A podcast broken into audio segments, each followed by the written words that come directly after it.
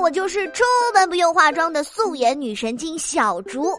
很多粉丝看着我从一周两更变成了一周一更，从一周一更变成了一个月一更。最近大家说我什么周更、月更，连年更都遥遥无期了。于是呢，大家亲切的称呼我为年更瑶。我经常要更新的时候，为了选题而发愁，要怎么样才能让我的小粉丝们觉得更有趣呢？哼，你只要更新，打呼噜我们都觉得有趣。之前有做过一个奇葩系列，很受大家的欢迎。这一次呢，准备继续带大家见见世面，讲一讲奇葩的比赛。首先一个啤酒跑，就是喝啤酒和跑步结合的一个比赛。参赛者呢，每跑一圈都要喝一罐啤酒。这个啤酒跑最早诞生于一九八九年的加拿大，规则和现在的一边跑一边喝好像还不太一样。它是在一个标准的四百米操场。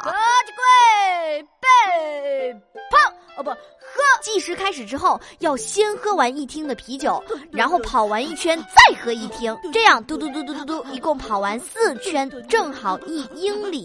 冠军诞生了，也就是喝完四听啤酒，用时最快的人就是冠军。我我没有醉。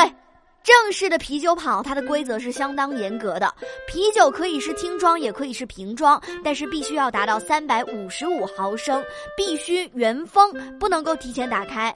酒精的度数呢，不能低于五度，而且只能是啤酒，不可以是其他的酒精饮料，哪怕度数更高，你带了一瓶二锅头都不行。比赛当中必须在规定好的过渡区喝光一整瓶，才能够开始下一圈。如果你在比赛当中跑着跑着你吐了，那就会再罚跑一圈。选手们呢可以选择自带啤酒，这也是很多选手们的选择。这样一来呢口味比较熟悉，二来呢选择一些胀腹感低一点的啤酒，跑的也能快一点噻。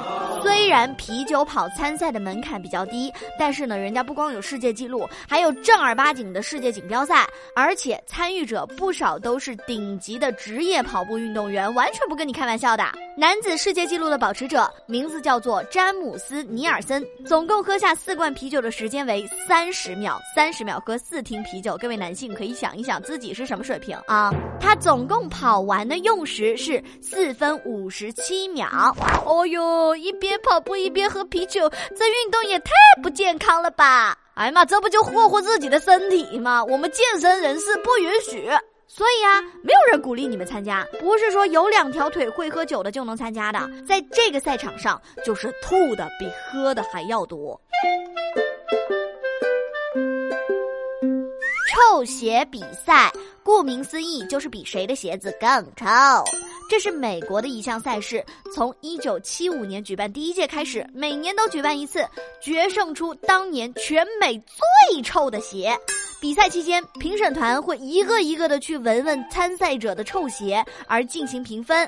裁判包括了美国宇航局的化学专家和美国布朗大学研究气味的教授。嗯，他们对鞋底、鞋舌、鞋头和鞋带。分别进行评审，但是呢，最重要的标准就是鞋子要够臭。二零一七年，今年的赛事在纽约时报广场举行。为了这项比赛，十二岁的少年索堪比做了很久的准备。他每天早早起床，为了采集最新鲜的臭味，翻山越岭。在死鱼死虾里、臭鸡的烂白菜里，甚至粪坑，只要能采集到最独特的臭味，他都愿意去尝试。做臭鞋就像做人，必须真材实料，还要去杂选优，精心维护，才会成为臭中之臭。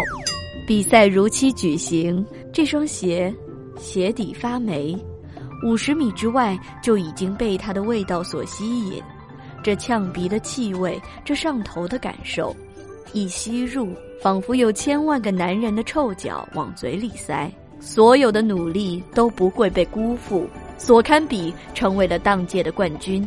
不知道这几年他过得还好不好，还有没有朋友？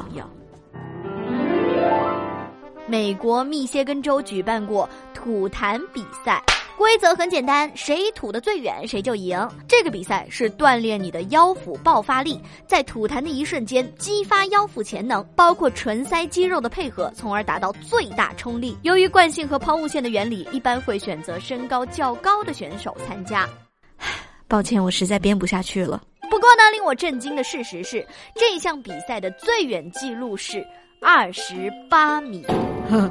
我对这个世界的认知还是不太够。我是小竹，一个抱着不断更的梦想，但是断更了也没有办法的主播。下期再见喽，拜。